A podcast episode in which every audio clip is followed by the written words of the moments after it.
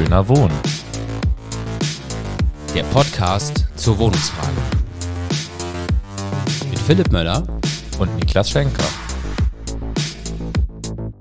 Hallo und herzlich willkommen zu unserer mittlerweile zwölften Folge von Schöner Wohnen, dem Podcast zur Wohnungsfrage. Neben mir sitzt wie immer Niklas Schenker und heute dreht sich alles um das Thema Deutsche Wohnen und Co. enteignen. Wir haben uns zwei sehr wunderbare Gäste eingeladen, Konsi und Justus. Und wir wollen heute über, ja, sagen wir mal, die aktuelle Situation rund um das Enteignungsvolks, äh, um den Enteignungsvolksentscheid sprechen. Wie geht es weiter mit der Initiative unter der neuen Koalition äh, von CDU und SPD in Berlin? Was ist die Einschätzung von Deutsche Wohnen enteignen zu quasi dem Plan, ein sogenanntes Vergesellschaftungsrahmengesetz in Berlin zu etablieren und vielleicht auch, ähm, ja, welche Chancen sozusagen sehen wir eigentlich für die Weiterführung des Volksbegehrens in der Zukunft? All, über all das und vieles mehr wollen wir heute sprechen. Und vielleicht am Anfang, Konsi und Justus, wollt ihr euch einmal vorstellen, wer ihr seid, wie ihr dazu gekommen seid, bei, bei DWE mitzumachen und genau. Ähm, ja, hallo, vielen Dank für die Einladung. Ich bin Konsi. Ähm, ich bin seit 2020 bei Deutsche Wohnen und Co. enteignen aktiv und äh, ich mache das jetzt einfach mal, wie das bei uns so üblich ist, indem ich sage, in welchen Strukturen wir so sind. Ähm, ich bin vor allem in der Öffentlichkeitsarbeits AG und habe mich in den letzten Monaten sehr viel mit der Kommission ähm, beschäftigt, die der Senat eingesetzt hat. Ähm, aber im Herzen bin ich natürlich immer Social Media Team. Wie ich dazugekommen bin, ist ähm, tatsächlich, ich bin nach Berlin gezogen vor ein paar Jahren und war einfach völlig schockiert davon, wie hier der Wohnungsmarkt ist und dass das so das Stadtgespräch einfach ist. Also immer wenn ich mit Leuten irgendwie saß, die ich neu kennengelernt habe, war es nach spätestens 20 Minuten, ging es um richtig krasse Schreckensgeschichten über den Wohnungsmarkt und es war einfach völlig klar, ähm, dass in dieser Stadt für mich das Thema ähm, Mieten ist, wo ich mich engagieren möchte und habe glücklicherweise DWE gefunden. Ähm, und ich bin Justus, auch von mir nochmal danke für die Einladung. Ähm, ich bin jetzt seit auch über zwei Jahren, seit so Ende 2020, Anfang 2021 bei DWE dabei, auch im Herzen und gerade weiterhin im Social Media Team und in der ÖA und ansonsten äh, aktuell im Co-Kreis für eine gewisse Zeit vom, von DWE. Und ja, ich bin, ich bin zur DWE gekommen, als ich wieder nach Berlin zurückgekommen bin. Ich komme eigentlich aus Berlin, war lange in Hamburg und habe aus Hamburg dann mit Freuden dann die erste Sammelphase verfolgt, aber habe noch in Hamburg gelebt. Und dann, als ich wiederkam, war ich so, endlich kann ich bei, finde ich, diesem extrem tollen Projekt mitmachen und bin dann äh, zur Vorbereitung der zweiten Sammelphase äh, mit eingestiegen. Ja, ich kündige schon mal an, wir werden heute auch versuchen, unsere Soundeffekte zu nutzen. Die sind mal lustiger, mal weniger lustig. Mal gucken, wie wir das äh, schaffen einzubauen. Aber ich äh, starte einfach mal mit der ersten Frage, die wir ähm, so ein bisschen äh, uns vorbereitet haben. Also ihr seid ja, glaube ich, nicht bekannt als große Fans von Franziska Giffey. Die ist jetzt auch nach der Wiederholungswahl in Berlin äh, noch mit an Bord und hat sich aber Verstärkung geholt in Form von Kai Wegner, der jetzt ähm, von der CDU aus regierender Bürgermeister ist. Schon nach zwei Wochen den ersten Spendenskandal. Christoph Gröner, stadtbekannter Investor, hat der CDU 820.000 Euro gespendet. Ich glaube, da kann man sagen, äh, damit hat die CDU die Wahl gewonnen in Berlin durch auch diese enorm hohe Spende aus dem Immobiliensektor. Also die Frage an euch, wie geht es euch damit? Besser oder schlechter als davor? äh, klar, gleich zum Beginn direkt rein. Ähm, ich glaube auf der einen Seite, also auf jeden Fall haben wir uns nicht gefreut, das ist irgendwie relativ klar. Also, also klar artikulierte Vergesellschaftungsgegner führen jetzt die Regierung an. Das ist klar, dass wir erstmal davon ähm, ja, sehr verunsichert waren. Und auf der einen Seite machen wir uns vor allem, glaube ich, erstmal Sorgen, weil wir alle auch einfach MieterInnen in dieser Stadt sind, Personen in dieser Stadt sind und einfach auch mit dieser, jetzt mit Rechtskoalition einfach auch, also also auch andere Themenbereiche außerhalb der Stadtpolitik einfach vor großen Problemen stehen. Also wir machen uns einfach schon auch einfach Sorgen. Ich mache mir Sorgen um die körperliche Unversehrtheit von Queers, von Transpersonen. Ich arbeite selber am Cotti, äh, die Cotti-Wache, wenn das jetzt das Role Model wird für die Politik der nächsten Jahre, das ist vor allem immer von Sorgen geprägt. Aber auf der politischen Ebene in anderen Bereichen erwarten wir natürlich auch einen großen Backlash. Also wenn man sich nur den Bereich von Klima und Mobilität anguckt, ähm, werden die großen Auseinandersetzungen bestimmt geführt werden um das Tempelhofer um die A100 und da werden, glaube ich, die Auseinandersetzungen auch härter. Aber schon jetzt sehen wir mietenpolitisch auch, dass sich in den ersten Wochen schon Ankündigungen häufen, wie das die, bei den landeseigenen Wohnungsbaugesellschaften die Mieten wieder erhöht werden sollen ab nächstem Jahr. Ähm, und an dieser Koalition jetzt, glaube ich, die uns bevorsteht oder die jetzt angefangen hat, glaube ich, merkt man ganz gut, wie auch die Lage allgemein gerade um die Mietenthematik und auch dem stadtpolitischen Bereich hat ist, weil Stadtpolitik ist nicht nur ein Nerd-Thema, wo wir jetzt irgendwie uns rein nerden können und irgendwie die besten Konzepte entwickeln können und darum streiten, sondern es ist halt ein alltägliches, existenzielles Problem. Die Krise der sozialen Wohnraumversorgung wird jährlich immer schlimmer. Und man kann schon, finde ich, sagen, oder wir gucken auf die letzten Jahre Rot, Grün, Rot zurück, die einfach ein Fortschritt waren, die auch sehr gut waren, die okay waren in vielen Bereichen, die aber auch nur eine Abfederung der ausgreifenden Marktkräfte irgendwie in den letzten Jahren erreicht haben. Und nun werden wir vermutlich drei Jahre erleben, in dem der Umbau Berlins zu einer Stadt der Investoren vermutlich auch noch von der Regierung aktiv vorangetrieben wird, statt das zu bremsen oder da alles, was man möglich, möglicherweise machen kann, dagegen zu setzen.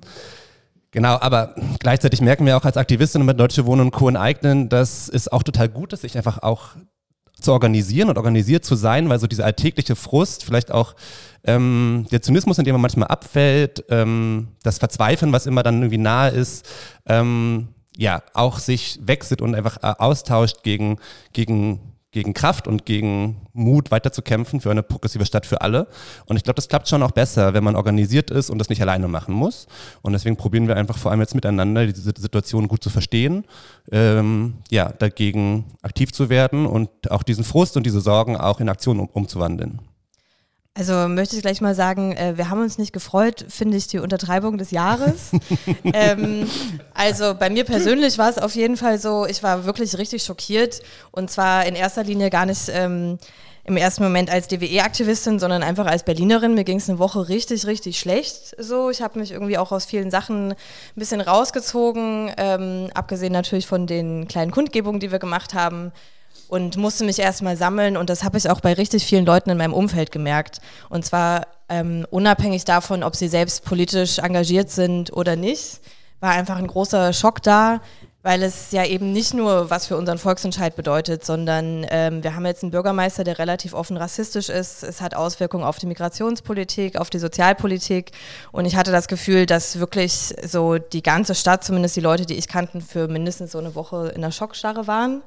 Aber ich kann auf jeden Fall bestätigen, was du sagst. Mir hat es sehr, sehr geholfen, dass man das ähm, in der politischen Organisierung irgendwie umwandeln kann. Man ist nicht alleine damit. Wir sind ja nicht nur irgendwie Leute, die zusammenarbeiten, sondern wir mögen uns auch. Wir konnten uns emotional auffangen.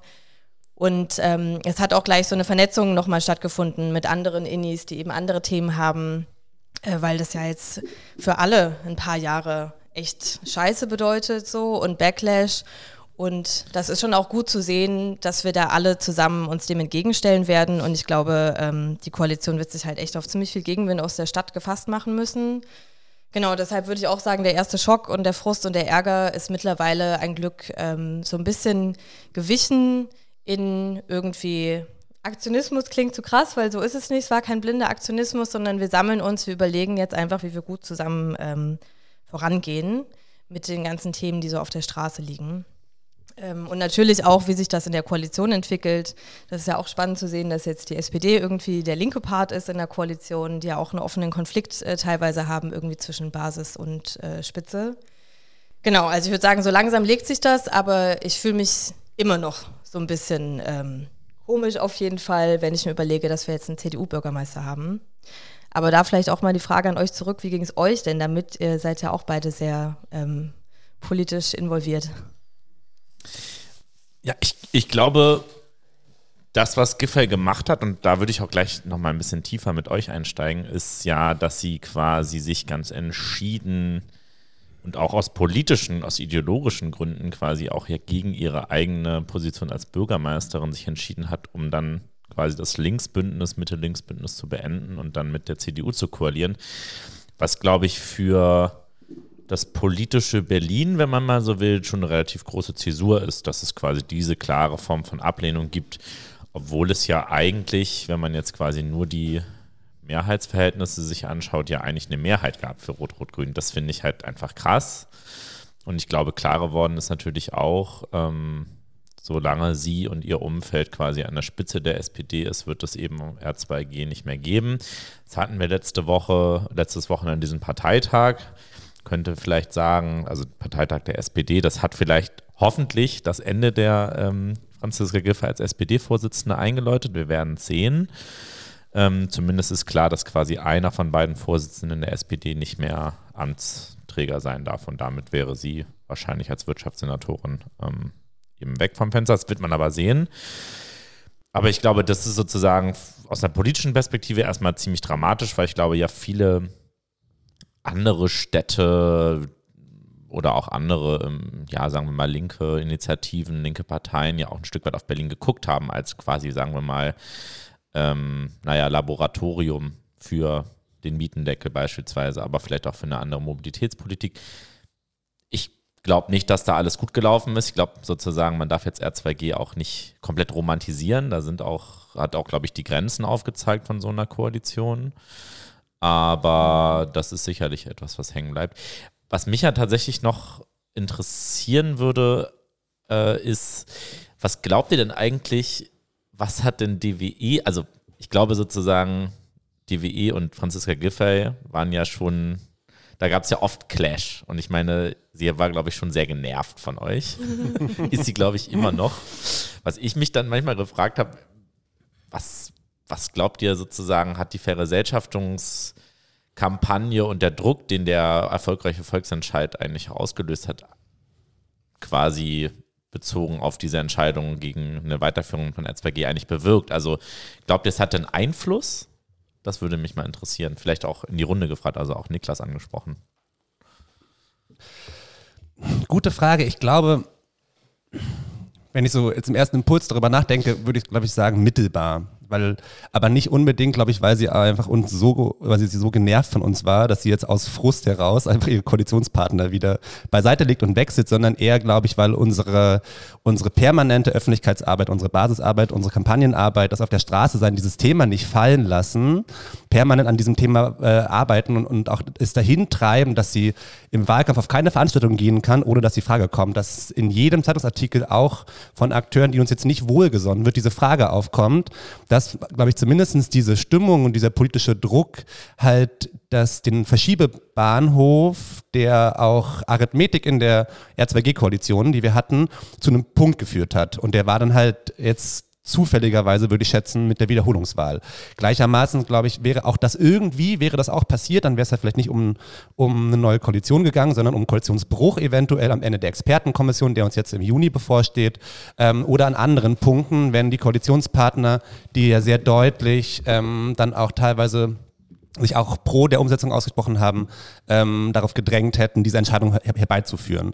Und das, glaube ich, wäre, also ich, ich würde schon schätzen, dass das nicht so, so, zumindest nicht so schnell passiert wäre, wenn DWE nicht so rabiat dieses Thema auf der Tagesordnung halten würde, ähm, sondern dann hätte es, dann glaube ich, könnte man sich auch Koalition, äh, Konstellationen vorstellen, in denen diese Koalition dieses Thema sehr lange noch vor sich herschiebt und einfach diesen, diesen, diesen auch diese Entscheidung, mal die Karten auf den Tisch zu legen und zu gucken, wie machen wir das jetzt jetzt, gemäß dem Wählerwillen, irgendwie mit einem halbgaren Kompromiss oder einfach gar nicht, mal auszufechten. Und ja, diese Machtzuspitzung und diese Machtfrage einmal zu klären, glaube ich, hängt auch an uns, ähm, aber ich finde, das haben wir auch gut gemacht. Also das wollten wir ja auch. Also das, das haben wir seit September 21 eingefordert, zu sagen, jetzt habt ihr diese Kommission, jetzt diskutieren wir das, aber irgendwann muss dieser Punkt kommen, wo die Karten auf, auf den Tisch gelegt werden und eine Entscheidung kommt.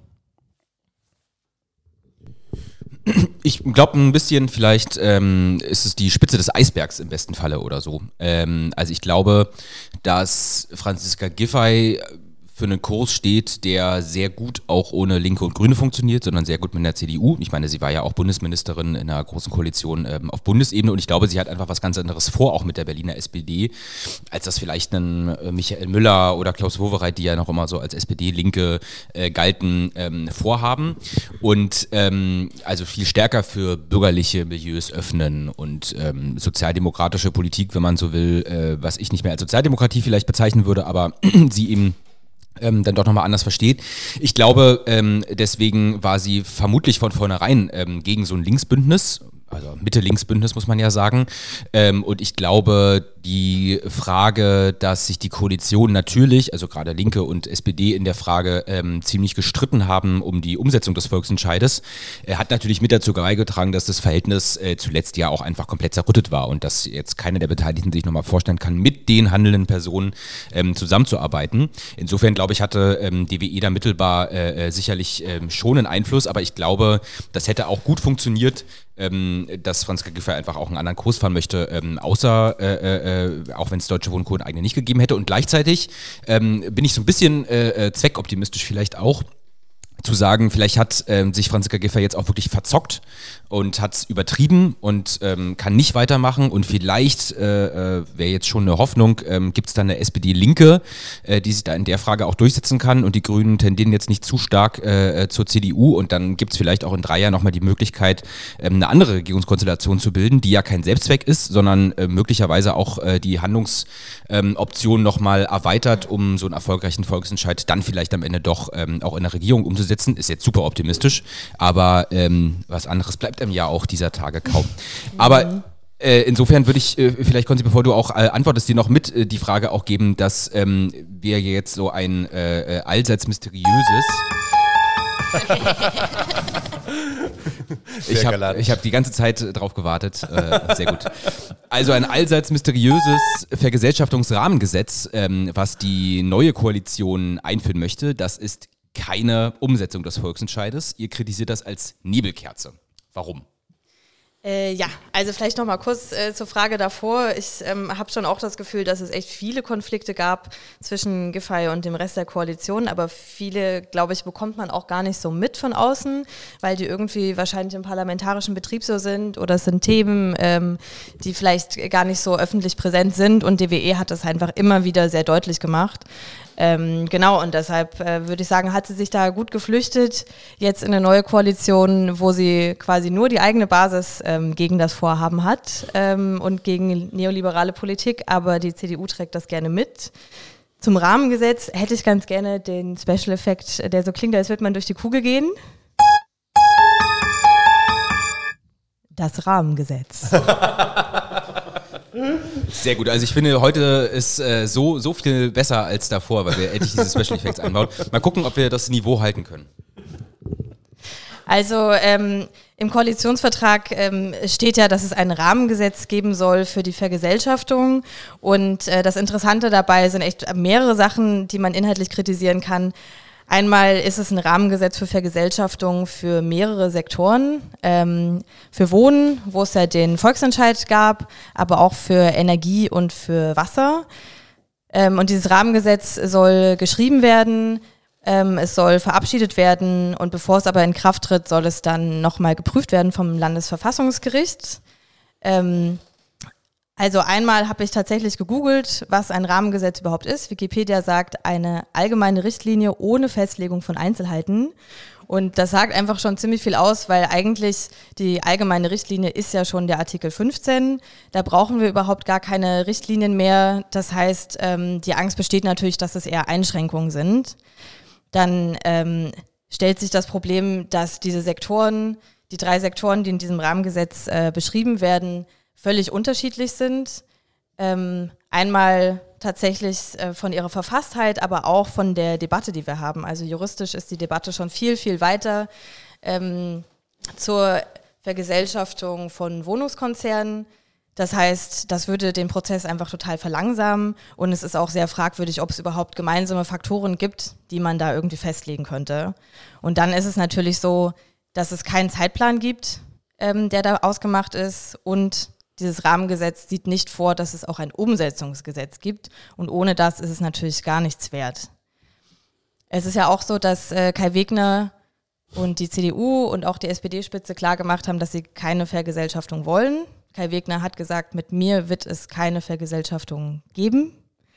Ähm, und das ist einfach ein bisschen irre, würde ich sagen. Er hat auch in einem Radiointerview zugegeben, also dass er dieses Gesetz quasi verabschieden würde, aber er wäre auch derjenige, der gegen sein eigenes Gesetz klagt. Und das können wir da an der Stelle vielleicht dieses, diesen Lach. Ja. ah, das ist der falsche. Das finde ich sehr akkurat, nämlich zu diesem Interview. Bürgermeister klagt gegen sein eigenes Gesetz. Voll. Also es ist einfach ein Täuschungsversuch und der ist einfach sehr, sehr plump. Es ist eine Verschleppungstaktik. Und was ich daran vor allem so verrückt finde, ist, dass ähm, relativ offensichtlich Kai Wegner versucht, irgendwie so Appeasement-Politik in alle Richtungen zu machen. Also einerseits kann er mit gutem Gewissen den Konzernen sagen, dass er alles dafür tun wird, dass es keine Vergesellschaftung gibt. Und auf der anderen Seite den BerlinerInnen, die darauf warten, dass endlich was passiert, kann er sagen, guckt her, wir machen ein Vergesellschaftungsgesetz. Ähm, ich nehme das in die Hand. Und das finde ich einfach so einen miesen Täuschungsversuch ähm, und echt keinen guten Start in so eine ähm, Regierungsperiode. Und vielleicht noch um einen, einen Punkt dazu noch zu ergänzen, dass auch ein, eine besondere Nebelkerze, die da auch geworfen wird, ähm, auch ganz gut ersichtlich ist durch die auch Kommunikation, die die aktuelle, die neue Regierung jetzt fährt, dass sie auch immer wieder deutlich sagen, dass dann eventuell einzelne Konzerne auch äh, vergesellschaftet werden könnten, wenn sie sich gegen, wenn sie gegen Gesetze verstoßen und das widerspricht in, im grundlegenden Artikel 15 per se, aber auch allen Informationen aus der Expertenkommission, die wir schon aus dem Zwischenbericht kennen. Artikel 15 ist kein Sanktionsmechanismus, wenn sich ein Konzern jetzt irgendwie an, an Sanierungsvorschriften nicht hält. Artikel 15 ist die Möglichkeit, einen Sektor zu deprivatisieren, dem privaten Markt zu entziehen, zu vergesellschaften ähm, und auf, also um, gemeinsam zu entscheiden, aufzuhören, damit, damit Profit zu machen. Und dafür haben sich die Berlinerinnen entschieden. Und deswegen ist, glaube ich, das auch nochmal eine Nebelkerze, die da geworfen wird, um auch, sollte es zum kompromissorientierten Anwendungsfall sogar kommen, wo, wie Konzi, glaube ich, gerade sehr gut ausgeführt hat, wir aber eh nicht mit rechnen, dann, selbst dann wäre der Inhalt des Volksentscheides, für den die Berliner abgestimmt haben, auch dann nichtig in, in, im Falle dieser Umsetzung. Hm, also ich habe ein bisschen den Eindruck, sie wollen da was, also sie kündigen was an, irgendwas zu machen, aber eben nur irgendwas und sie töten vielleicht jetzt auch nicht den Artikel 15, aber sie machen den praktisch nicht anwendbar. Also im besten Fall ist es ein Vergesellschaftungsgesetz, was ganz vieles macht, aber keine Vergesellschaftung. Das ist, das ist so ein bisschen mein Eindruck, indem man die Hürden, wie du ja auch gerade gesagt hast, so dermaßen hoch ähm, aufhängt, dass das am Ende nur ähm, in der Sprache von Franziska Giffey ein paar schwarze Schafe trifft, äh, die jetzt hier ganz besonders mies sind oder sowas, aber überhaupt nicht mehr den eigentlichen Zweck, ähm, für den ja auch Deutsche Wohnen Co. einen eigenen eine große Mehrheit bei den Berliner und Berlinern bekommen hat. Ihr habt jetzt schon beide ähm, äh, die Expertinnenkommission angesprochen. Also der letzte Senat, ähm, Rot-Grün-Rot, hat ja auch äh, umstritten äh, nach dem erfolgreichen Volksentscheid ähm, nicht einen Gesetzgebungsprozess gestartet, sondern zunächst eine Expertenkommission zwischengeschaltet. Da sind jetzt alle nicht davon ausgegangen, dass die, das Ergebnis der Expertenkommission dann einer neuen Regierung ähm, vorlegen wird, das Ergebnis. Aber äh, Ende Juni kommt jetzt dieser ähm, Abschlussbericht der Kommission. Im Zwischenbericht, der kam jetzt Ende letzten Jahres, ähm, war ja das äh, Votum sehr eindeutig. Äh, es geht. Es gibt ein paar Fragen, die nochmal geklärt werden müssen, aber dem Grunde nach ähm, ist das möglich. Jetzt aber nochmal an euch die Frage, mit welchem Ergebnis rechnet ihr? Und ich weiß, dass ja ähm, DWE auch zu Beginn ähm, viel diskutiert hat darüber, ob man sich an dieser Kommission beteiligen soll, ob das eine reine Verschleppungstaktik ist, ob das eine Verschleppungstaktik ist, aber man sich trotzdem daran beteiligt. Ähm, und ihr habt euch damals nach längerer Diskussion dazu entschieden, ähm, also auch drei Expertinnen von diesen 13 Mitgliedern ähm, in die Kommission zu schicken. Was denkt ihr, war das jetzt im Nachhinein ähm, aus eurer persönlichen Perspektive ähm, immer noch richtig oder hätte es vielleicht doch auch gute Alternativen gegeben? Wie seht ihr das? Ich glaube, ich würde mal anfangen, aber ich glaube, den Punkt zu, was erwarten wir, kann, können Sie am besten beantworten, den würde ich danach mal weitergeben und eher nochmal auf diese Frage, die am Ende irgendwie kam, hätte es gute Alternativen gegeben. Ich glaube, die kann man klar beantworten mit Nein. Das Problem war ja auch damals nämlich, dass es, dass die konkrete oder, oder die reale Alternative, als wir das diskutiert haben, als diese Kommission auf dem Tisch lag, nicht gewesen wäre, keine Kommission, sondern eine Kommission ohne uns. Und das kann man auch nochmal sagen, wie wir es immer wieder gesagt haben seit mehreren Jahren, wir haben diese Kommission nie gewollt. Es wäre alles easy mobisi auch anders möglich gewesen mit einem ganz normalen, vielleicht sogar qualifizierten Gesetzgebungsverfahren, wo man nochmal sich Expertise von außen hinzuholt, wo man die juristische Prüfung vielleicht nochmal ein bisschen intensiver macht, wo man auch die Akteure beteiligt. Das wäre alles möglich gewesen. Und wir hätten uns auch auf jeden Fall andere Kräfteverhältnisse gewünscht ähm, nach dem Volksentscheid 2021, die auch diese Kommission so nicht möglich, nötig gemacht hätten. Aber so war es einfach nicht und deswegen standen wir vor allem vor der Wahl Kommission mit uns oder ohne uns. Und in dem Kontext bin ich ehrlicherweise sehr froh, dass wir uns so dafür entschieden haben, nach sehr, sehr langer Beratung, weil ähm, ich glaube schon, dass die Kommission, ähm, so wie sie jetzt zu ihrem Ende kommen wird, was ich auch in einem Zwischenbericht andeuten würde, glaube ich, nicht so gut hätte arbeiten können, wenn wir als Kampagne nicht permanent drumherum ähm, sehr viel politische Arbeit gemacht hätten, um auch den, den, die Augen drauf zu halten auf der Kommission. Ähm, genau, ohne jetzt vor, vorwegzunehmen, was da am Ende wirklich genau drinstehen wird, ist es ja allgemein bekannt, dass das äh, potenziell äh, ganz gut ausschaut für die Vergesellschaftung und im Kommissionsbericht, also im Zwischenbericht ja auch schon einiges dran ist. Und es waren ja aber auch viele Fallstricke, die zum Beispiel auch von Senator Geisel und so reingeworfen wurden, von der schlechten Zusammenarbeit mit einigen Senatsverwaltungen und so, und dass wir da jedes Mal dabei waren, immer wieder auch, also unsere Expertinnen ja auch hatten, die da eine sehr, sehr gute Arbeit geleistet haben, aber auch eine Form von politischer Öffentlichkeit drum geschaffen haben, die es nicht möglich macht, dass alle Konflikte um die Vergesellschaftung in dieser Kommission versenkt werden. Das, glaube ich, hat schon dazu geführt, dass wir jetzt anderthalb Jahre später mit diesem Ergebnis so ähm, rechnen können. Und also was wir nicht geschafft haben, muss man auch sagen, dass die konkreten Inhalte der Kommission wirklich alltägliches Stadtgespräch werden. Das hatten mhm. wir uns auch mhm. vorgenommen. Das war uns eigentlich auch sehr, sehr wichtig, aber das ist uns einfach nicht gelungen. Das war, hat durch ganz verschiedene Gründe. Diese Themen sind einfach sehr komplex. Auch wir selber, bis auf unsere Juristinnen und Juristen, die wir haben, die fantastische Arbeit gemacht haben, verstehen da auch nicht alles, was da irgendwie zu Rechtsnatur oder so diskutiert wird. Ähm, aber da hätten wir auch noch genau mehr mit den anderen Teilen der Stadtgesellschaft machen können. Ähm, gleichermaßen ist es es schon so, dass jetzt ja sehr viele Augen da drauf gucken und das glaube ich ähm, nicht ganz, genau, das hängt schon damit zusammen, wie wir auch in den letzten Jahren gearbeitet haben. Und als letzten Punkt vielleicht, ähm, ist, glaube ich, auch ganz spannend, was man jetzt so, was wir, man hätte nicht vorhersehen können, dass die Argumente, die jetzt erarbeitet wurden und die Debatten, die geführt wurden, ja auch für potenzielle andere Indies oder unsere Schwesterinitiativen in Hamburg mit Hamburg enteignet oder RWE und Co. enteignen im Rheinland, ähm, da jetzt irgendwie ja auch mitarbeiten können. Und das ist irgendwie so ein, finde ich, so ein sehr spannender Nebeneffekt, dass wir dieses weite, diese weite Tür, die offen ist im Thema Vergesellschaftung, die wir aufgemacht haben im Thema Wohnen, jetzt eigentlich noch qualifizierter führen können und diese Debatte qualifizierter führen können. Das ist schon auch ein schöner Nebeneffekt.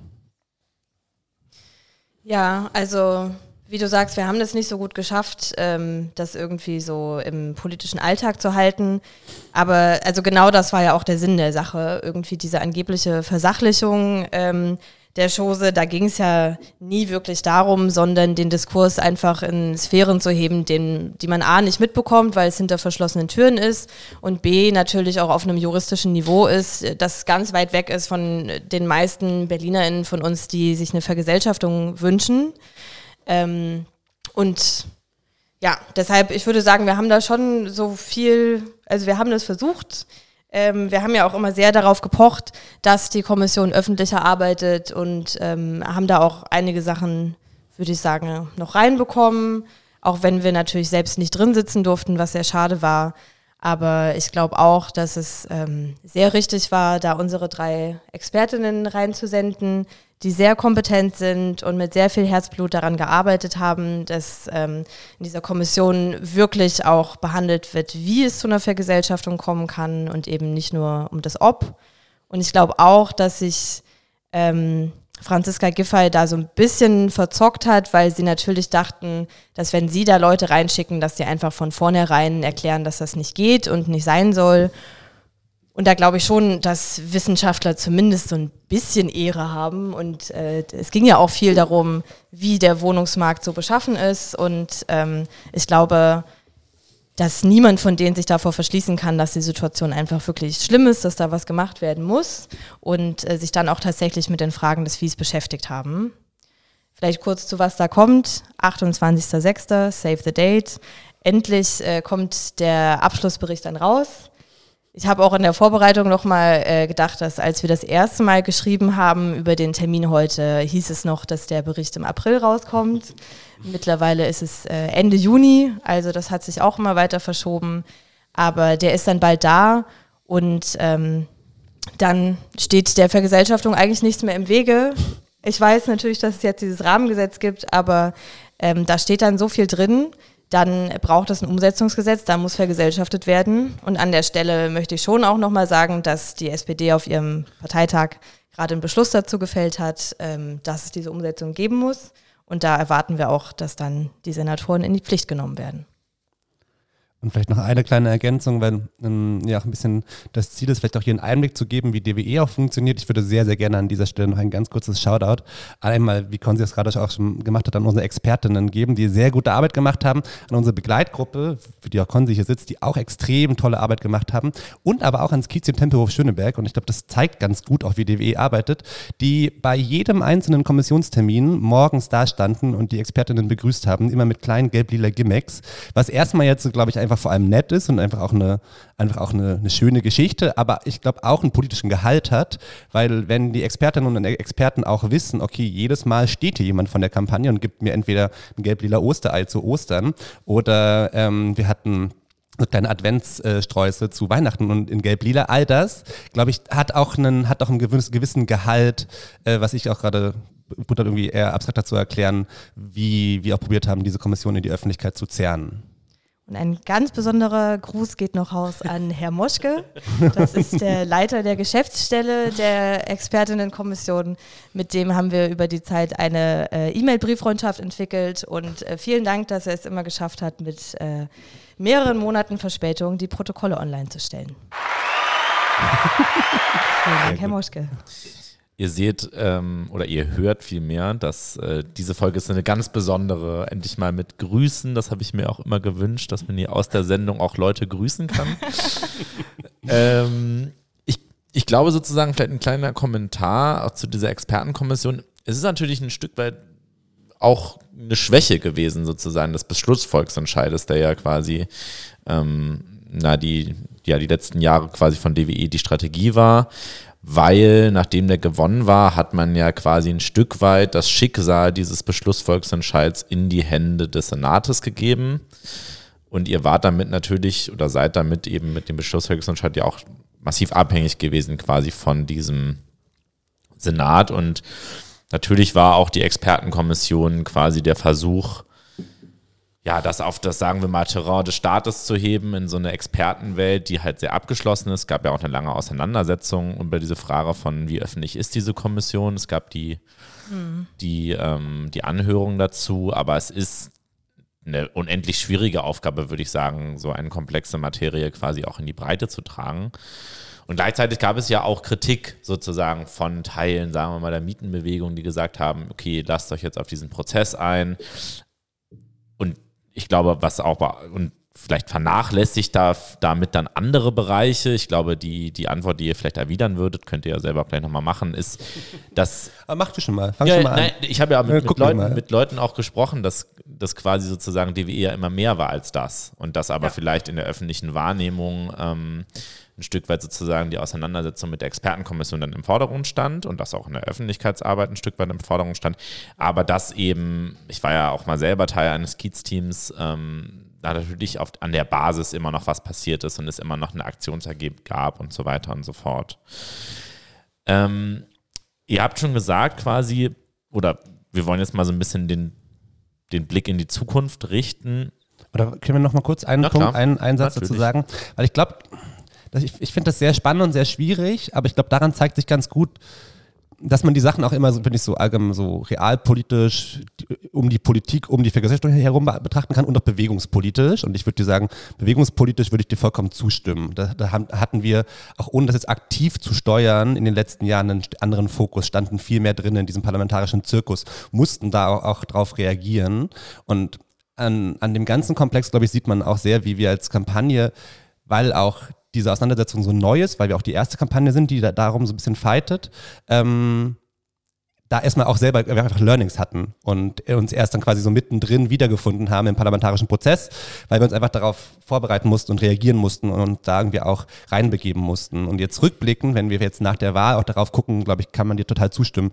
Oder es gibt auch viele Stimmen bei uns, die dir zustimmen würden von so, okay, wir hatten über anderthalb Jahre einen sehr starken Fokus auf die Sachen, die in der Realpolitik stattfinden, die in der Parlamentspolitik stattfinden.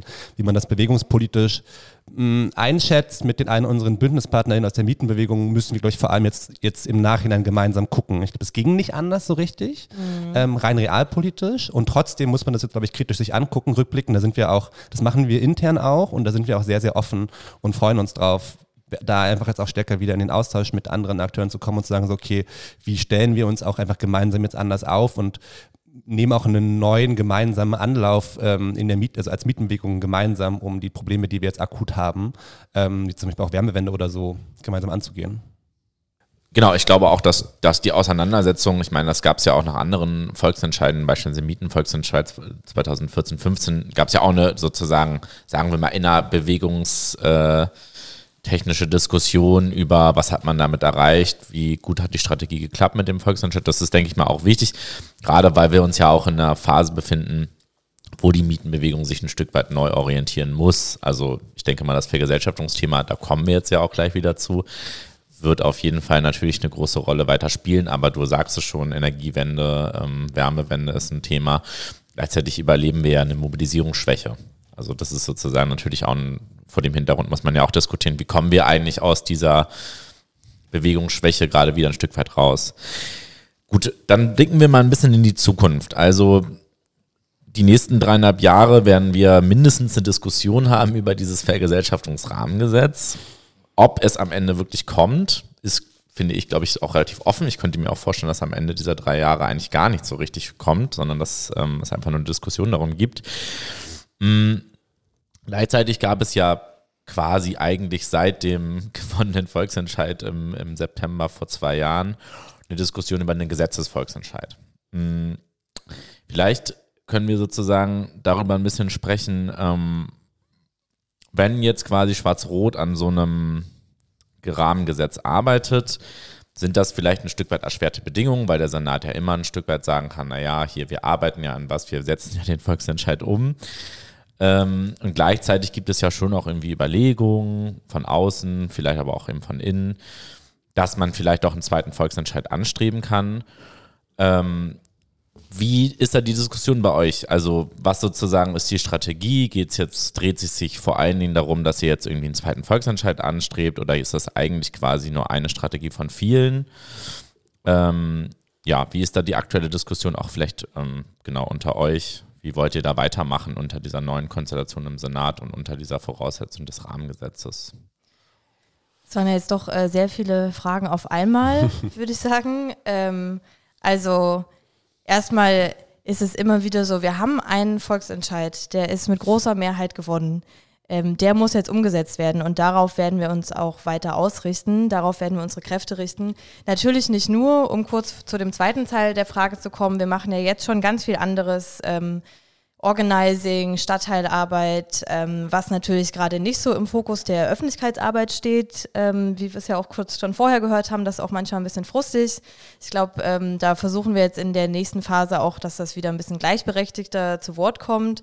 Aber es gibt einen Volksentscheid, der muss umgesetzt werden und ich glaube, die Auseinandersetzung ähm, findet vor allem statt, dass man erklären muss, warum dieses Rahmengesetz alleine nichts bringt und warum wir noch ein richtiges Gesetz brauchen, also ein Umsetzungsgesetz, wie wir jetzt immer davon sprechen.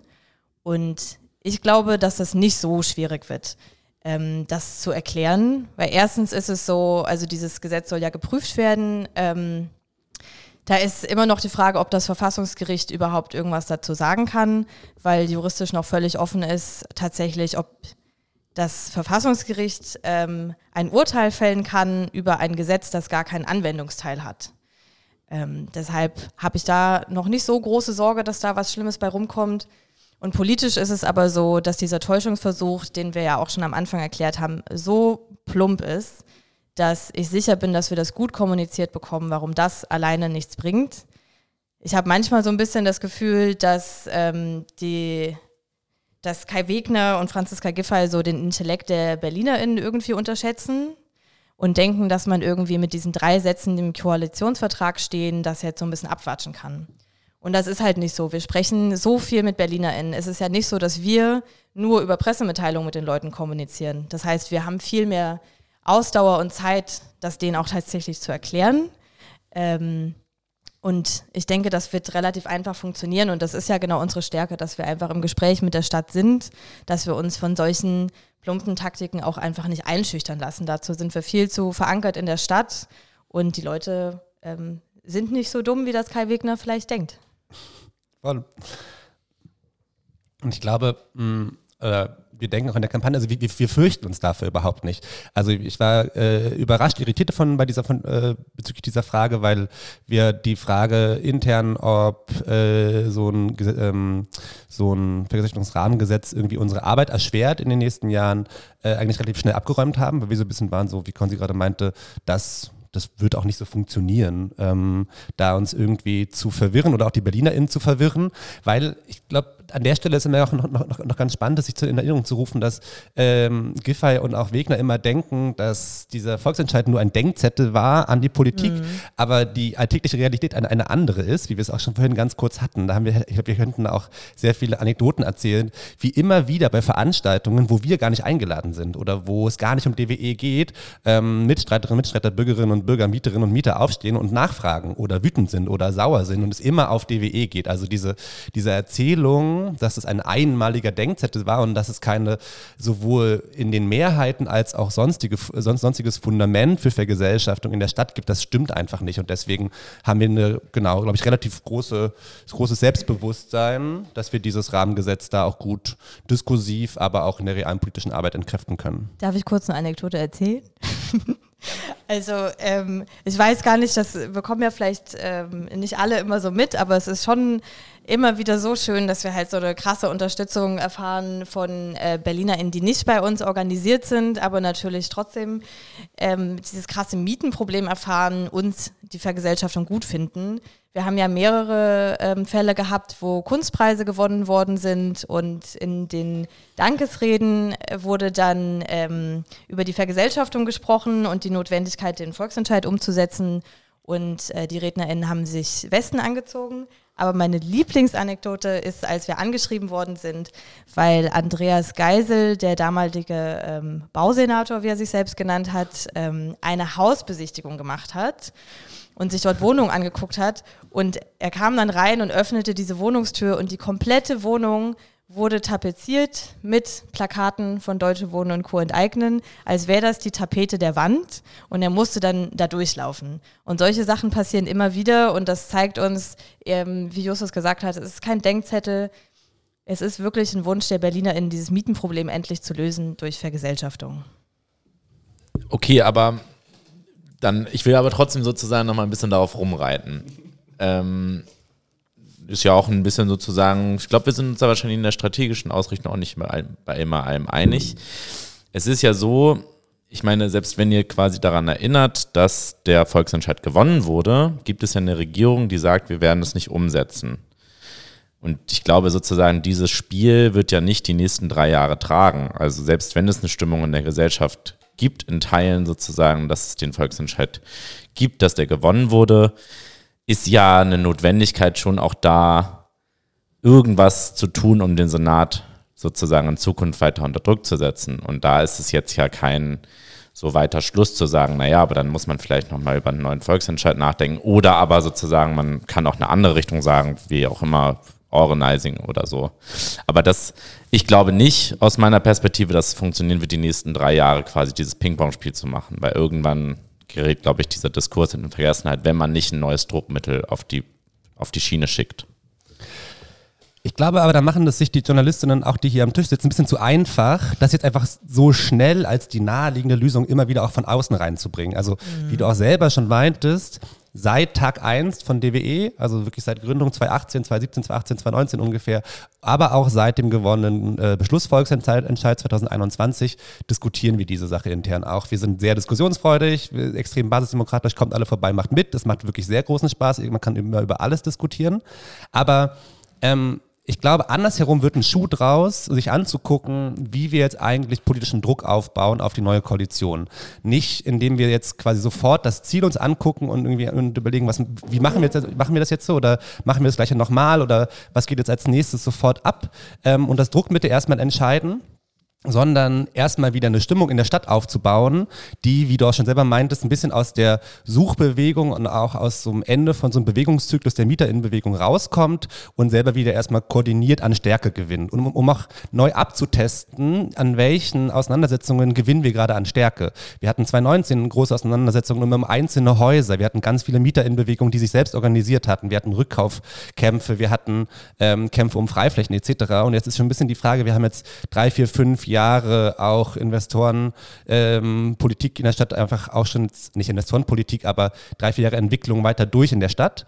Und jetzt ist die Frage, wie geht es jetzt eigentlich neu los? Wie starten wir einen neuen Bewegungszyklus? Und in diese Arbeit, in die DWE eingewoben ist, einfach auch, weil wir jetzt ein ganz großer Akteur sind, anders als 2019 zum Beispiel, dann guckt man, wann, was quasi als dann nächster Schritt sinnvoll ist. Aber ich glaube, DWE tut sehr gut daran und macht das gerade auch, einen Schritt vor den nächsten zu gehen und erstmal genau sich die Lage anzugucken, die zu analysieren, dann äh, an der Basis wieder anzufangen und mit den MieterInnen sich zusammen zu organisieren und die Themen zu wälzen, die gerade alltäglich beschäftigen. Und das sind Nebenkosten zum Beispiel auch voll. Das ist die Wärmewende, das, ist, sind, die, das sind die Heizungsthematiken, es ist auch der Klimawandel, der immer stärker reinkommt. Nicht von, nicht von ungefähr haben wir ähm, jetzt seit einigen Jahren auch eine klimagerechte eigenen Taskforce bei uns, weil auch dieses Thema mit brachialer Gewalt immer stärker auch in Mietenthematiken reindrängt. Und aus der Entwicklung, was dann wieder funktioniert und wie wir auch dann zusammen uns zusammenschließen können, dann gehen wir den nächsten Schritt und können alle gemeinsam diskutieren, in was man das dann am Ende auch nochmal gießt, ähm, ob es eine große Demo ist, ob es ein zweiter Volksentscheid ist, ob es andere Formen von Druck sind, ob es Streikelemente sind, das guckt man sich dann an, finde ich. Und so geht DWE da auch gerade ran. Und ich finde das persönlich als ein Aktivist von sehr vielen auch den richtigen Weg. Ich würde es auch gerne noch mal ein kleines bisschen äh, fast abstrakter, ähm, weil ich äh, äh, finde, dass ja die ganze ähm, Frage, die wie hat den Volksentscheid gewonnen, dann gibt es eine Regierung, die den nicht umsetzt. Ja, insgesamt finde ich noch mal ähm, spannendes Betrachtungsfeld äh, äh, bietet. Also zu sagen, es reicht ganz offensichtlich nicht, einen Volksentscheid alleine zu gewinnen.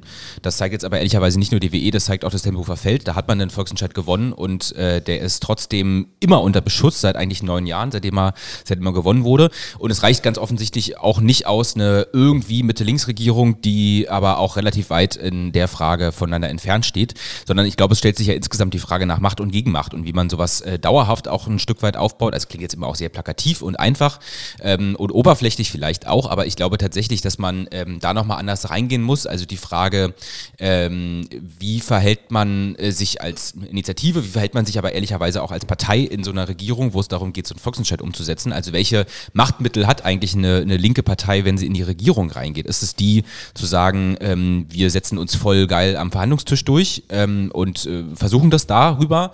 Äh, oder sonst vielleicht hat auch andere Instrumente und ähm, auch andere Konstellationen, die man vielleicht eingehen muss und auch ein anderes Verhältnis zum Konflikt ähm, äh, als, als politisches Instrument, sage ich mal, ähm, zu entwickeln. Ich glaube, das sind alles äh, auch die Fragen, die man sich jetzt stellen muss. Meine, die Frage stellt sich, glaube ich, äh, äh völlig unabhängig von dem, was jetzt als nächstes kommt, glaube ich, ohnehin ähm, äh, eher danach, wie man, wie man eine Form von, von Gegenmacht halt auch anders aufbaut. Ich glaube, da stellst du einfach die auch ganz richtigen Fragen mit, in denen es ganz viel drin ist, aber vielleicht nur noch ein Gedanke dazu. Ich glaube, es lohnt sich aber trotzdem mit den jeweiligen Akteuren, die in den Bereichen kämpfen, auch individuell zu gucken, wie sieht es immer auch anders aus. Wir haben im Mietenbereich, in der Mietenbewegung relativ wenig Erfahrungen mit Mietstreiks, in anderen ist es viel naheliegender, um auch Gegenmacht aufzubauen. Wenn man jetzt zum Beispiel die Frage, ähm, die Frage diskutiert, wie man eigentlich den öffentlichen Sektor und öffentliche Krankenhäuser stärkt oder einfach auch die Krise in, im Gesundheitssektor eigentlich auch begegnet, dann haben wir dann viel stärkeren Fokus auf auch so Arbeitskampf, diese Entlastungsstreiks in den letzten Jahren. Also das fand ich eine fantastische politische Arbeit. Da haben die Kolleginnen und Kollegen so tolle Sachen gemacht, um wirklich auch einen politischen Druck aufzubauen, um die Situation in den öffentlichen Krankenhäusern auch zu verbessern. Und ich glaube, das lohnt sich schon, jeweils anzugucken, was sind auch die adäquaten Mittel, wozu gibt es Erfahrungen, auch bewegungshistorisch, um halt zu gucken, ähm, wie man da am besten vorankommt. Und jeweils auch individuell, finde ich, stellt sich auch das Verhältnis zu Parteien in Regierungen, linken Parteien in Regierungen auch immer, immer ein bisschen anders. Aber eine neue, spannende Situation, glaube ich, ähm, zu der ich auch noch keine, auch keine Antwort darauf habe, ist jetzt, dass wir nach so ein paar Jahren, wo wir zum Beispiel im Gesundheitsbereich oder auch im Klimabereich und auch im Wohnbereich tolle Auseinandersetzungen hatten mit Fridays for Futures, mit Ende Gelände, mit den Entlastungsstreiks, mit Deutsche Wohnen und Co. enteignen, wie man das jetzt eigentlich zusammenführt und auf eine nächste Stufe hebt, weil ich glaube, das muss man jetzt auch nochmal genauer eigentlich angucken, wie man das, auch wenn es individuell andere Bewegungslogiken sind, eigentlich zusammenführt, um ähm, gerade im Bereich der Daseinsvorsorge besser gemeinsam eine Perspektive geben zu können, wie eine grundlegende andere Form von Politik für die Menschen aussehen kann von links. Aber das, glaube ich, steht uns jetzt ein bisschen bevor, weil sowohl bei der Mietenbewegung als auch bei der Klimabewegung ja so ein Zyklus am Ende ist und wir viel gewonnen haben, aber immer noch vor sehr großen Problemen stehen und deswegen da jetzt genau viel gemeinsame Arbeit machen müssen und diese Frage von Macht und Gegenmacht gemeinsam diskutieren müssen. Gut, dann gehen wir jetzt nochmal so ein bisschen äh, zu einem anderen Punkt vielleicht. Ihr habt jetzt auch schon immer mal wieder, also nochmal so eine ganz kleine, ähm, gegen Ende hin, so eine kleine ähm, Binnensicht auf äh, deutsche Wohnen Eigentlich, ich meine, ihr freut euch sicherlich auch, also gerade wenn wir über Gegenmacht sprechen, über ganz viele neue Aktivistinnen sicherlich, die zu euch stoßen. Ähm, was ich ja auch das Beeindruckende an der Kampagne finde, ist nicht nur, dass sie so eine überzeugende politische Forderung hat, äh, sondern auch, dass sie das schafft, äh, Kulturevents, eine ansprechende äh, Social Media und Öffentlichkeitsarbeit, die sich jetzt auch von anderen Initiativen, würde ich sagen, manchmal manchmal schon auch abhebt. Ähm, und das alles äh, eigentlich zusammenzubinden, dann begleitet ihr noch die Expertenkommission etc. etc. Macht Organizing. Das ist, ähm, finde ich, wirklich total spannend. Ähm, ich stelle mir aber immer so ein bisschen die Frage, wie schafft ihr das überhaupt, alle diese ja doch recht unterschiedlichen Teile ähm, so ein Stück weit zusammenzubinden und zu gucken, dass niemand zu kurz kommt und dass alle mitkommen. Ähm, das glaube ich, da könnte man noch mal an sich eine Stunde drüber reden. ähm, wir fangen mal so ein bisschen an und gucken, welche, in welche Richtung das halt so geht, weil da einfach auch sehr, sehr viel drin steckt. Also einmal, ich glaube, es sind so zwei spannende Fragen, die sich am Ende zusammenführen. Nämlich einmal, wie, wie arbeitet eigentlich DWE? Warum macht es teilweise einfach auch echt viel Spaß? Ähm, und wie hält man das ein bisschen zusammen?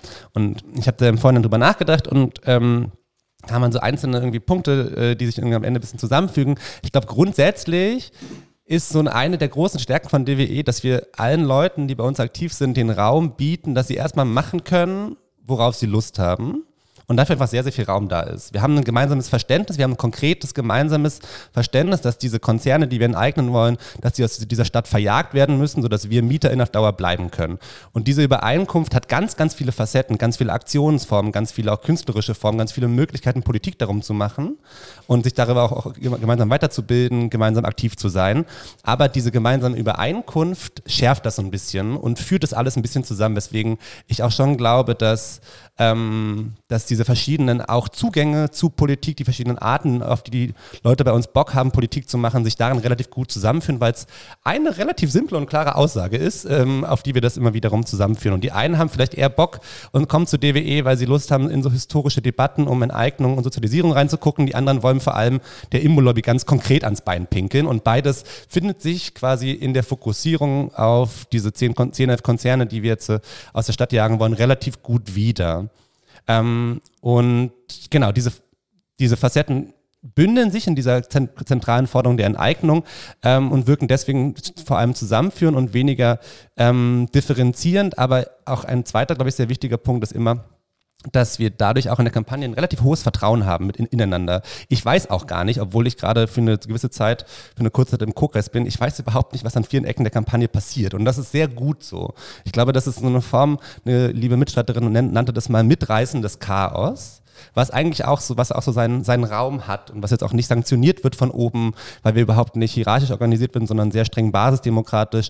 Dieser Raum, der teilweise auch chaotisch ist, da pochen wir schon drauf, dass der einfach so, dass der schon gut ist so. Und es wird dann teilweise auch ganz lustig, weil wir diese Struktur halt haben, wie wir arbeiten, mit diesem teilweise irgendwie mitreißenden Chaos und das manchmal auf Strukturen von außen trifft, die dann nicht so richtig mitkommen. Also zum Beispiel, wenn wir von JournalistInnen Anfragen bekommen ähm, oder wir sollen irgendwo sprechen und dann sagen sie, wir bräuchten bis morgen eine Zusage, dann sagen wir meistens so, pff, das ist ein größeres Thema, wissen wir nicht. Wir können in drei Wochen sagen. Also viel Spaß. Und da beharren wir auch drauf. Und da mussten wir auch zum Beispiel auch Journalistinnen teilweise erziehen, ähm, dass sie das auch mitmachen. Ähm, weil das muss erstmal aufs Plenum und das besprechen wir miteinander und dann gucken wir uns das an. So. Und das ist, ja, glaube ich, schon. Ich möchte kurz sagen, die meisten Fristen halten wir schon ein. Auf also für Fall, alle Journalisten, die zuhören, wir bekommen alle Anfragen verteilt, keine Sorge.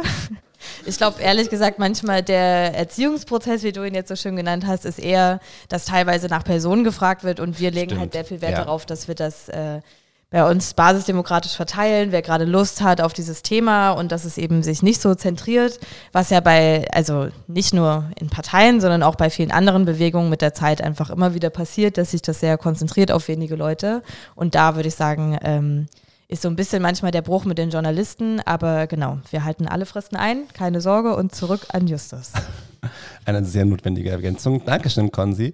Ich glaube, ich schließe doch einfach noch mit, mit so einer Beobachtung. Mich persönlich, glaube ich, motiviert auch echt so pro Woche echt so krass viele Stunden ehrenamtlich aktivistisch für DWE zu arbeiten, ist, dass es auch um so viel geht ich glaube, das ist auch was, was, glaube ich, sehr, sehr viele mitreißt und einfach so viel äh, für DWE machen lässt, dass wir ähm, schon weitreichende Lösungsvorschläge irgendwie auch erst erstmal reingebracht haben in die ganze Debatte ähm, und dass so viele mutige Menschen darum streiten, dass es auch grundsätzlich anders geht auf diesem Wohnungsmarkt, das gibt schon Energie.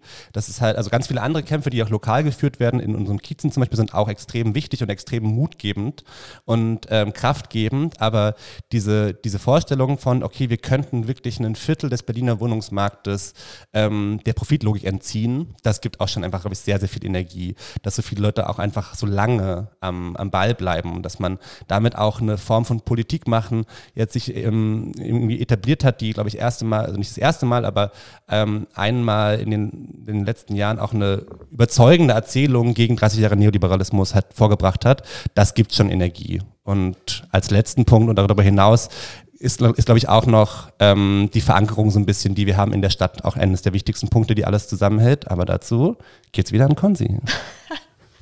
Vielen Dank. Ähm, ich würde mich jetzt äh, nach dem sehr guten Vortrag kurz halten dazu.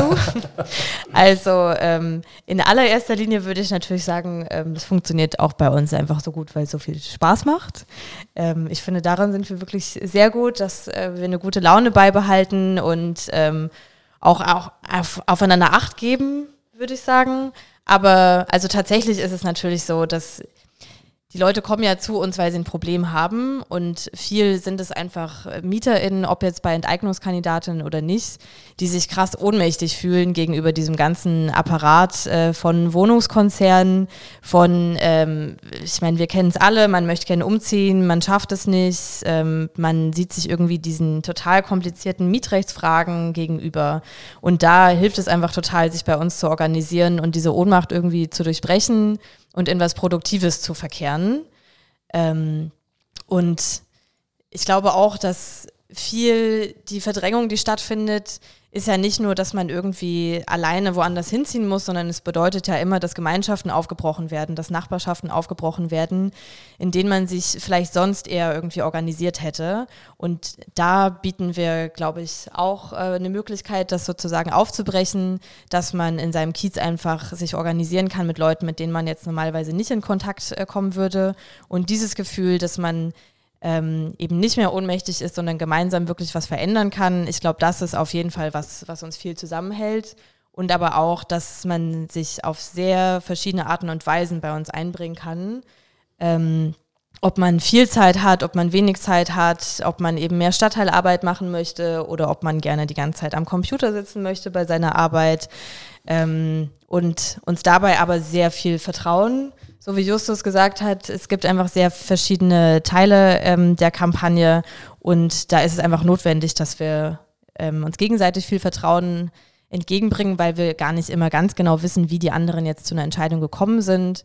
Wir versuchen sehr, sehr basisdemokratisch zu sein, aber diese kleinteiligen Entscheidungen ähm, werden natürlich sehr oft autonom getroffen.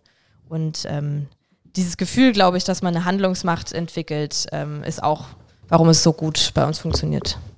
Vielleicht noch abschließend mit einem Punkt auch von Selbstkritik, die wir jetzt auch immer wieder natürlich auch intern diskutieren es gibt auch, es gibt auch Phasen, es gab auch Phasen in DWE, wo uns das auch nicht so gut gelungen ist. Da hatten wir schon das Thema heute, also in der Phase, auch die letzte, letzte Jahr, wo wir so sehr tief drinne auch so ein Bein hatten in der Realpolitik im Parlament und auch in der Kommunikation mit dem Senat und mit den Parteien. Da war das deutlich schwieriger, die verschiedenen Teile von Basisarbeit in den Kiezen, Organizing in den Siedlungen, Kampagnenarbeit, Kampagnenaufbau, gemeinsame politische Arbeit, gemeinsame auch, auch irgendwie soziale Arbeit miteinander zu machen, das anzubinden Gedanken auch an diese ähm, politische Sphäre, die davon sehr weit weg ist. Das war sehr herausfordernd und das ist auch nicht, nicht immer gelungen. Also es gibt auch Durststrecken, es gibt Phasen, wo es ein bisschen mehr ausdifferenziert, Voll. aber all das, was auch Konzi, glaube ich, gerade betont hat, probiert immer sehr, das wieder zusammenzuholen. Und das zieht ja, sich wir waren halt so gerade im Wahlkampf und sowas sehr in einer Logik so als Kampagne, die also ähm, genau sich in einer Logik irgendwie befindet und jetzt so mit den verschiedenen Teilen, Leute, die sich mehr mit der Tagespolitik beschäftigen, dem Organizing, der Stadtteilearbeit, ist es äh, natürlich manchmal schwierig, das irgendwie alles zusammenzubringen. Ja.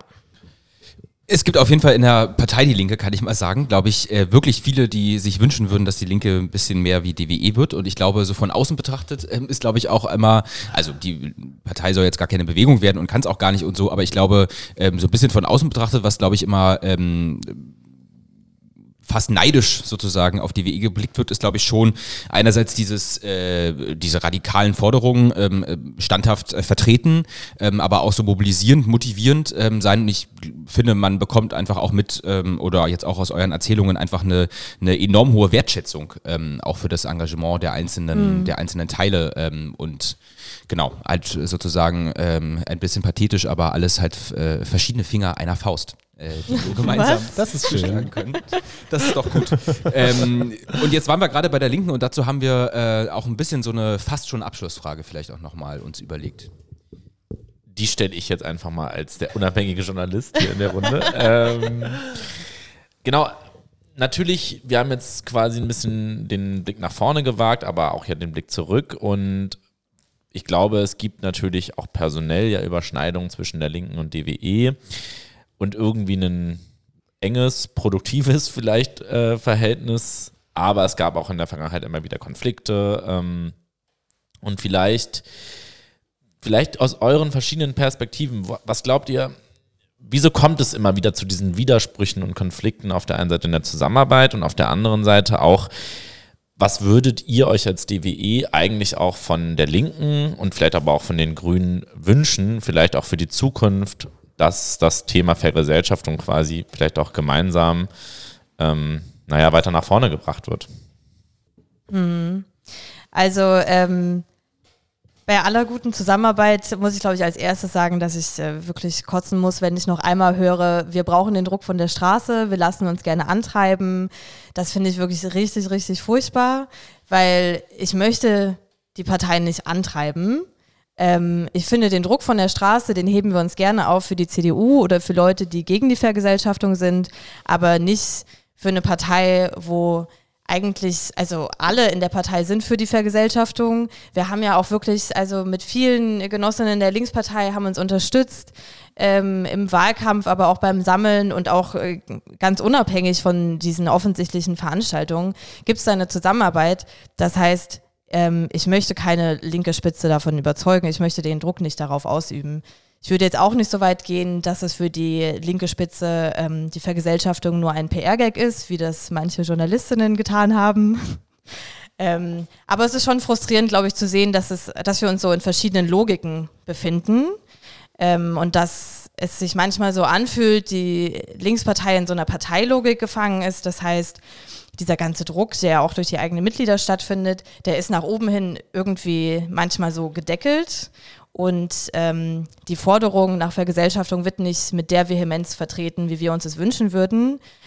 Ähm, genau, und ich glaube, viele Konflikte entstehen aus diesen verschiedenen Logiken, in denen wir uns befinden. Und ich glaube, dass wir da eine bessere Kommunikation brauchen und dass wir uns vor allem wünschen, dass die Linke an diesem Projekt arbeitet, selbstständig, in Absprache mit uns natürlich, aber vielleicht auch so ein bisschen versucht, ähm, aus dieser Regierungslogik, ähm, die jetzt natürlich eine andere ist, aber trotzdem immer der Gedanke an den nächsten Wahlkampf, dass man da so ein bisschen rauskommt ähm, von allen Teilen und dass wir wirklich so konstant zusammenarbeiten an einem Thema, das wir auch beide wollen. Voll. Ich glaube auch, dass alle äh, DWE-Aktivistinnen und Aktivisten sich sehr freuen, wenn auch äh, viele, viele andere Akteure, zum Beispiel auch die Linkspartei, mit auch in Basisarbeit in den Kiezen stärker reingeht und da die vorhandenen Sachen unterstützt oder eigene Sachen noch mit aufbaut und dort einfach zusammen ähm, den MieterInnen ähm, den Support geben, den es gerade braucht bei den Problemen, die, die, die anstehen. Und noch ein Gedanke, glaube ich, wenn man auch von der so konkreten jetzt Linkspartei so weggeht, glaube ich, im Verhältnis zwischen Bewegung und Regierung ist es schon auch, glaube ich, wichtig, dass wir, dass auch Bewegungen eine linke Partei brauchen, die rebellisch regieren, ernst nehmen. Ähm, und ich glaube, wenn man jetzt so zurückguckt auf die letzten Jahre, ist auch ein bisschen anders als auf die Jahre davor, weil in den letzten Jahren haben sich immer schon auch viele, glaube ich, außerparlamentarische Akteure geärgert, dass man auf Parteitagen immer laut hört, rebellisches Regieren hier, rebellisches Regieren da und am Ende verhindert man die Kotti-Wache nicht und am Ende verhindert man das Wohnungsbaubündnis auch nicht, während die FDP als 5%-Partei im, im Bund gerade äh, die anderen beiden krass vor sich hertreiben kann. Also dieses Verständnis, wo man auch wie gefallen will zum Beispiel, war jetzt, glaube ich, ein bisschen, also wenn man von außerparlamentarisch auf die Partei guckt, ein bisschen asymmetrisch oder ein bisschen unterbetont. Und das, und das glaube ich, das würde auch helfen, wenn die Linke auch eine Form von Machtpolitik auch so versteht oder linke Parteien, dass es nicht nur sich in der nächsten Wahl ummünzen muss, sondern dass wir längerfristig größere Verschiebungen brauchen in den Kräfteverhältnissen, an denen von ganz unten gearbeitet werden muss und die sich nach oben übersetzen und das langfristig orientiertes, radikal orientiertes, also grundlegend orientiert ist ähm, und sich nicht am nächsten Wahlkampf orientiert. Und ich glaube, dann kann man plus den Punkten, die Konsi gemeint hat, mit einer besseren Kommunikation auch einiges, glaube ich, gut ausräumen. Das fand ich nochmal wirklich sehr, sehr spannende Punkte. Ich merke mir auf, also mindestens auf jeden Fall ähm, nochmal anzugucken, inwiefern die FDP eigentlich rebellisches Regieren schon macht. Das finde ich, fand ich jetzt nochmal eine, eine ganz gute ähm, Sache. Aber äh, genau, ich glaube, das äh, tatsächlich alles auch würde das alles unterschreiben. Und ähm, na, ich glaube, es gibt einfach tatsächlich unterschiedliche Logiken auch, äh, oder gab es zumindest in der letzten Wahl, äh, äh, Regierungsbeteiligung zwischen jetzt linken Spitzenvertreterinnen und Bewegung, weil natürlich sich immer die Frage stellt, gerade bei so einem Anliegen wie Deutsche Wohnen und Co. eigenen, wo das Sprengpotenzial für so eine Regierung natürlich hoch ist, ähm, bei denjenigen in der Linken, die jetzt ganz besonders gerne und vielleicht auch ähm, egal wann in so einer Regierung bleiben wollen, natürlich schon das Bedürfnis, ähm, so, solche Konflikte dann auch äh, abzumoderieren oder aber schnell ins Gespräch zu bringen. Also da wurde so eine Expertenkommission gegründet und da wurde ja auch öffentlich von einigen linken Vertretern gesagt, wunderbar, das kann man doch dann auch nutzen, um einen zweiten Volksentscheid zu machen, womit man ja den Druck äh, total rausnimmt. Ähm, aus so einer Regierungsbeteiligung. Ich glaube, das ist auf jeden Fall ein großer Fehler und ich ähm, würde mir sozusagen für meine eigene Partei dann schon auch ähm, das anders wünschen. Ich glaube auch eine Form von Aufarbeitung, da geht es jetzt, glaube ich, nicht um Generalabrechnung, aber schon tatsächlich sich mal die Frage zu stellen, was hat eigentlich gut funktioniert. Ich glaube zum Beispiel, dass man so einen radikalen Mietendeckel ähm, durchgebracht hat äh, und ich würde sagen, an mancher Stelle da auch die SPD über den Tisch gezogen hat. Das hatte schon auch ein paar Gelingsbedingungen und an anderer Stelle ähm, hat man es aber nicht geschafft und ich würde auch gerade sagen, beim Thema Deutsche Wohnung Kunden eigenen, die notwendigen Konflikte, die man hätte eingehen müssen und die man auch hätte äh, öffentlich führen müssen, die hat man, glaube ich, an der Stelle eher vermieden zu führen. Und ähm, ich würde ansonsten auch voll zustimmen. Ich glaube, dieses Verhältnis zu sagen, Bewegungen sind dafür da, dass die Druck machen und wir sind dafür da, dass wir Politik machen. Ich glaube, das ist äh, absolut überholt, sondern da braucht es äh, tatsächlich einfach eine andere Zusammenarbeit auch auf Augenhöhe, zu akzeptieren, dass man unterschiedliche Rollen hat. Ich versuche mal zu sagen, aber es braucht ein gemeinsames Drehbuch. Ich glaube, das trifft es halt schon gemeinsames Drehbuch, wo sich am Ende aber niemand eben als Statist ähm, nur vorkommen darf. Ähm, das sind, glaube ich, so ein bisschen äh, schon die, die Prozesse, die man äh, auch in so einer linken Partei dann in, in Gang bringen muss. Ähm, und auch das Verhältnis natürlich äh, klären zu den anderen Parteien. Ich glaube, die Grünen sind ähm, natürlich äh, eher die natürliche Verbündete als jetzt die SPD in Berlin, aber ich hoffe natürlich auch da, wie gesagt, äh, äh optimistisch, ähm, dass das nochmal andere Bedingungen gibt. Ähm, damit man äh, auch da eine andere Form äh, der Politik vielleicht zusammen äh, machen kann. Aber wir werden sehen, ähm, wie es damit weitergeht. Ähm, wir haben nicht so eine richtig gute Abschlussfrage vorbereitet, fürchte ich. Äh, aber insofern würde ich einfach nochmal die Runde öffnen, ob ihr ähm, sonst noch was hinzuzufügen habt. Also ich hätte auf jeden Fall noch einen äh, Kommentar zur ersten Frage eigentlich, wie es uns damit geht, ähm, dass äh, die Wiederholungswahl die CDU an die Regierung gebracht hat. Da gibt es noch eine Sache, die mich ein bisschen ärgert. Ich freue mich sehr, dass die FDP aus dem Parlament geflogen ist, aber ich habe es auch immer sehr genossen, mit Sebastian Chaya auf äh, Twitter zu streiten. Das vermisse ich ein bisschen und äh, ich habe bisher noch nicht das Gefühl, dass es in der neuen Regierung Leute gibt, die Twitter so gerne nutzen wie er. Das ist vielleicht ein kleiner Wermutstropfen, aber ähm, gut, dass die FDP auf jeden Fall nicht mehr im Parlament ist. Und dann schließe ich einfach mit, unseren, mit unserem, mit unserem Standardabschluss. Die Enteignungsfrage ist jetzt mittendrin, die wird doch so schnell nicht mehr weggehen. Wir werden die nächsten Jahre in welcher Form auch immer weiterkämpfen als solche Wohn- und Co. enteignen. Für uns geht es nicht darum, ob wir weiter Politik machen zur Vergesellschaftung, sondern nur wie. Und deswegen auch an dieser Stelle die herzlichste Einladung, dass alle bei uns mitmachen können, egal wie viel Zeit wir sie haben, egal was sie gerne tun und wie sie Politik machen. Ähm, wir haben sehr, sehr viele Kiez-Teams, aktuell zehn Kiez-Teams. Alle Infos sind auf der Webseite zu finden. Ihr könnt in den Kiez-Teams einsteigen oder auch einfach uns anschreiben an unsere info.dwe Mailadresse und dann können wir zusammen gucken, wo ihr einsteigen wollt. Es gibt immer mehr genug zu tun und wir haben auch sehr schicke Westen. Wunderbar, sehr gut. Also eine herzliche Einladung von äh, DWE mitzumachen und ein herzliches Dankeschön für, äh, äh, an euch beide, dass ihr ähm, bei uns äh, heute im Podcast wart und äh, ein weiteres, äh, eine weitere herzliche Einladung auch bei der nächsten Folge wieder dabei zu sein. Wir nach einer, nach einer Ferienpause will ich sagen, äh, die etwas länger doch war, äh, sind wir jetzt wieder regelmäßig dabei, alle zwei Wochen eine neue Folge rauszubringen und insofern ähm, vielen Dank und bis zum nächsten Mal. Danke euch. Tschüss. Ciao.